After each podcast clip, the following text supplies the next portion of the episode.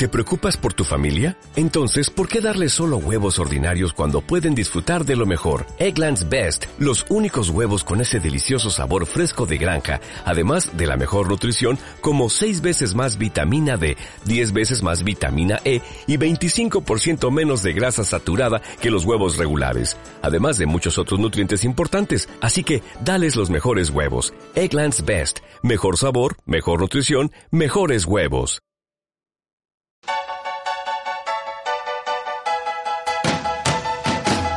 Por hoy, Locos por Valencia. Con Amadeo Salvador y Arturo Blay.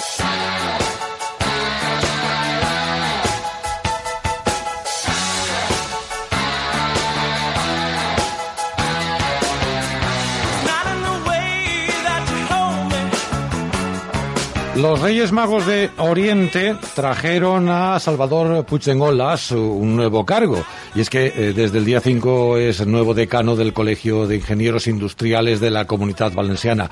Y Salvador eh, Puigdengolas está hoy con nosotros. Bienvenido, buenas tardes. Muy buenas tardes.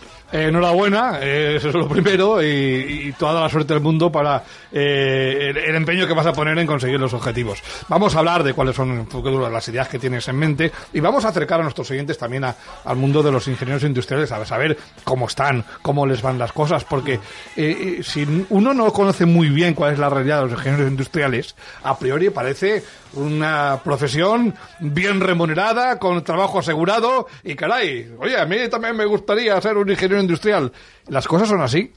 Bueno, en primer lugar, eh, muchas gracias por recibirme aquí con vosotros. La verdad es que es un placer porque yo era oye, pues soy oyente vuestro. Eres, eres. Soy manténlo, vuestro, manténlo, y mantendremos. Y la verdad es que poneros cara y estar aquí con vosotros pues es un verdadero placer. En relación a la pregunta que me planteabas como ingenieros industriales, hombre, la percepción que se tiene de los ingenieros industriales es la de antaño, unos, unas profesiones muy bien remuneradas, con unos niveles de vida bastante elevados. La realidad que nos encontramos hoy en día, que llegamos a ser ya no mil euristas como éramos antiguamente, sino menos que mil euristas, que es lo de antiguamente. Eh, sí que es cierto que somos una profesión con un nivel de paro, una tasa de paro bastante, bastante baja. Como digo yo, servimos tanto para un roto como para un descosido. Tenemos una formación inter y multidisciplinar que nos permite estar presentes en muchos campos y en muchas actividades y sectores y la verdad es que a nivel laboral pues tenemos trabajo. Otra cosa son los niveles retributivos que estamos sufriendo hoy en día todas las profesiones que la verdad es que nos van acorde a los niveles de estudios y las exigencias que nos tienen las universidades. Pero claro, eso es algo generalizado, como bien apuntas por desgracia. Lo que sí eh, puede ser eh, un síntoma de optimismo para las nuevas generaciones es que es una buena salida profesional todavía. O sea, hacen falta muchos ingenieros industriales y hay eh, buen campo, buena salida profesional. Sí, tenemos muy buena salida profesional, sobre todo ahora mismo con lo que se está denominando la cuarta revolución industrial. La primera fue la de la máquina de vapor, la segunda fue cuando utilizamos el acero en sustitución, de sustitución del hierro, la tercera fue la irrupción de lo que eran las tecnologías en lo que era el día a día, y principalmente ahora con la digitalización, pues tenemos una salida profesional bastante buena.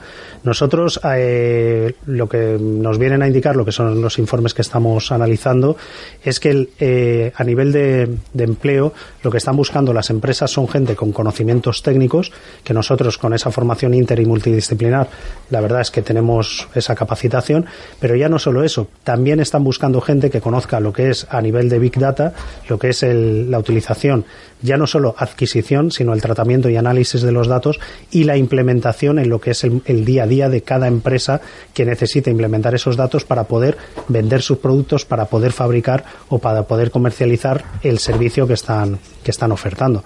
La verdad es que a nivel de, de, transformación digital estamos ahí sin olvidarnos de lo que podríamos decir aquellos sectores fabriles tradicionales y ya no solo eso, también la logística y el aprovisionamiento, que ahora mismo con el corredor mediterráneo eh, Sagunto puede convertirse en un nodo logístico a nivel, a nivel ya no solo de Europa, sino a nivel mundial, con lo cual los ingenieros industriales superiores también tenemos mucho que decir en ese campo y sin olvidarnos de esos sectores también como puede ser el turismo, donde también estamos presentes.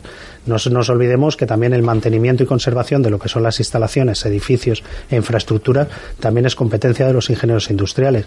Ya no solo eso, también nos vamos a otra serie de sectores como puede ser el sector servicios, esas consultorías, asesorías, mejoras del día a día de las empresas y de las organizaciones. Eh, por todo esto que nos estás contando, por estas, estas revoluciones tecnológicas, por los procesos de digitalización, la carrera dista mucho de ser, de lo que se estudia, de lo que era hace unos años. Y, me pregunto, ¿y, ¿y cómo lo llevan los ingenieros industriales más veteranos? Todos, en todos los sectores, también en la prensa, en el periodismo hemos tenido que adaptarnos a la aparición de Internet y de nuevas tecnologías en el caso de los ingenieros industriales, seguramente esa adaptación es más costosa todavía, ¿no? No, no te creas, porque lo que nos enseñan en la carrera es a una, una teoría darwinista. Nos adaptamos al medio. O sea, lo tenemos muy claro. Tenemos que ir adaptándonos, tenemos que ir reciclándonos, tenemos que ir eh, poniéndonos en el día a día de lo que la sociedad, la sociedad nos va demandando.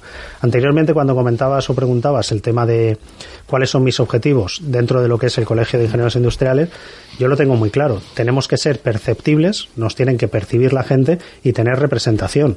Principalmente también tener representación a todos los niveles institucionales y dentro de lo que es la sociedad, tanto a niveles económicos como políticos como periodísticos. Por eso os agradezco la invitación que me habéis formulado de estar hoy aquí con vosotros compartiendo estos momentos.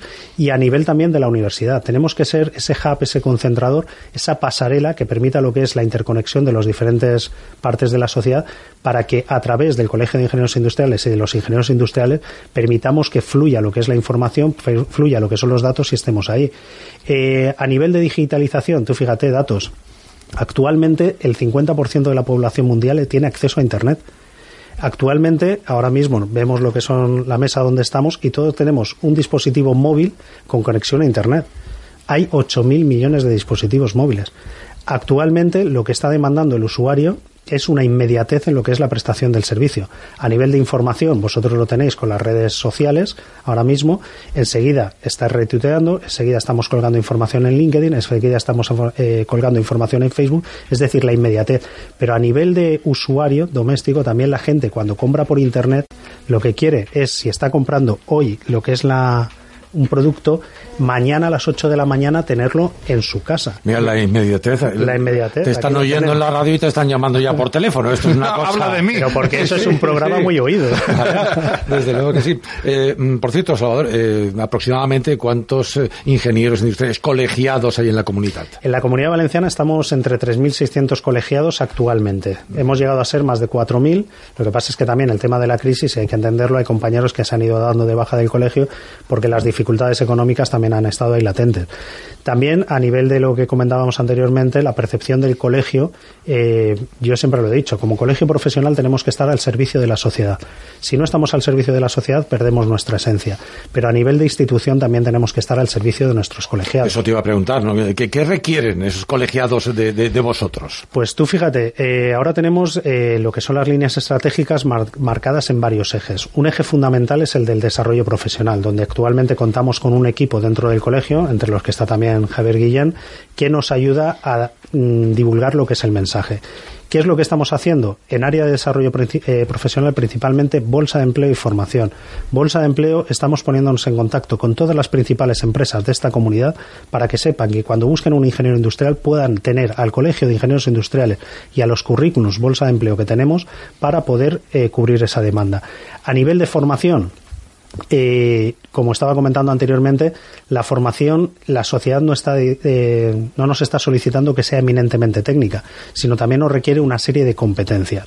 La estamos focalizando tanto en competencias técnicas como en competencias lingüísticas, donde por ejemplo ahora estamos dando clases de valenciano para los compañeros que quieren eh, poder presentarse a las oposiciones de la Generalitat Valenciana, pero no solo valenciano, inglés, alemán, lo que nos demanden competencias digitales también para que conozcamos cómo funcionan las redes sociales, cómo tenemos que hacer o cómo la reputación que tenemos que tener en lo que son las redes sociales para dejar nuestra huella digital y que no tengamos problemas. Y ya no solo eso, las competencias transversales. Tenemos que saber cómo vendernos, tenemos que saber cómo estar, tenemos que saber eh, principalmente esas competencias soft que se denominan en la carrera. Las hard son las técnicas, las soft son las, blandas. Eh, también para que nos permitan que los ingenieros industriales que salgan por ahí sepan cómo pueden vender su producto. Ya no vale decir mi producto es el mejor, tienes que saber venderlo. Y en eso eh, a nivel de marketing y comunicación los, los alemanes nos llevan muchísimo, perdón, los alemanes, los estadounidenses y los, alemanes, los alemanes a nivel técnico también. Pero sin embargo, en diseño, con quien competimos son con los italianos. Pues oye, utilicemos el gran diseño que tenemos, la gran técnica que tenemos y aprendamos a venderla como hacen los americanos, los norteamericanos, para poder vender nuestro producto. Esas competencias blandas también son, son esenciales. Y fundamentalmente esos ejes a nivel de, desarrollo profesional. Luego, a nivel de competencia profesional, ahora venía comentando con Javier que hemos recibido la agradable noticia de una sentencia donde nos defiende los intereses como profesión frente a otro colectivo que quería sumarse a una oferta de empleo público diciendo que ellos con un grado ya son ingenieros. Para obtener el grado como profesión, profesión regulada, perdón, para, para obtener el título como profesión regulada requerimos del grado más el máster pero no cualquier máster, máster un habilitante, que nos habilite para el ejercicio de la profesión. Y en este caso es el GITI o cualquier grado más el máster en ingeniería industrial. Y ahí, a partir de ahí, ya tenemos una profesión que es la de ingenieros industriales con una formación especializada, pero con unas competencias generalistas. Servimos tanto para un roto para un, como para un descosido y tenemos unas competencias que vienen ya en un decreto de 1935 firmado por Niceto Alcalá Zamora con lo cual podemos estar en muchas actividades. Eh, es complicado representar a un colectivo de colegiados eh, con especializaciones tan diferentes. No, lo hacen muy fácil, porque cualquier compañero, nosotros la inmediatez de la información, tenemos los canales WhatsApp donde tenemos mm, interacción con los compañeros eh, y ellos van transmitiendo lo que son esas necesidades y van transmitiendo o solicitando lo que es la ayuda del colegio. Nosotros estamos para eso, para que ellos nos informen de qué necesidades tienen y nosotros, en la medida que quepa, a lo que es el colegio, que es de todos, ya no solo nosotros, sino todos los colegiados, podamos cubrir esas necesidades. No es nada difícil, es más, lo hacen muy fácil. No, la verdad es que, eh, como, como apuntas, pues eh, los ingenieros industriales están presentes en multitud de campos de nuestra sociedad. Lo que pasa es que, como están en ese segundo plano, no lo percibimos, pero hacen que todo funcione y, todo se desarrolle, ¿no? También en el mundo de la innovación, como decías. Sí, es, vamos a ver, todos los que nos dedicamos, y en este caso yo particularmente, a lo que es el mantenimiento y conservación de infraestructuras, eh, mientras las cosas funcionan, nadie se acuerda de ti. Cuando las cosas se rompen, entonces te llaman con urgencia para que repares. Pero claro, dentro de lo que es el mantenimiento tenemos un mantenimiento correctivo, que es la, reparación, tenemos ese mantenimiento conductivo, que es el que nos dice cómo están las cosas, vamos controlando que todo esté bien. Luego viene el mantenimiento preventivo para prevenir que las cosas no se rompan y sobre todo el mantenimiento predictivo para predecir cuándo se puede romper. Con lo cual, a nivel técnico tenemos un, un espacio, un universo bastante... bastante aparte de ese mantenimiento, y antes lo apuntabas, cada vez más el desarrollo de nuevos productos es más necesario y ahí también jugáis un papel muy importante. Sí, sobre todo en lo que es la investigación, desarrollo e innovación innovación. Eh, yo siempre lo he comentado, uno de los grandes retos que teníamos con el Horizonte 2020 era llegar a, que un 20% del Producto Interior Bruto eh, procediese de la industria.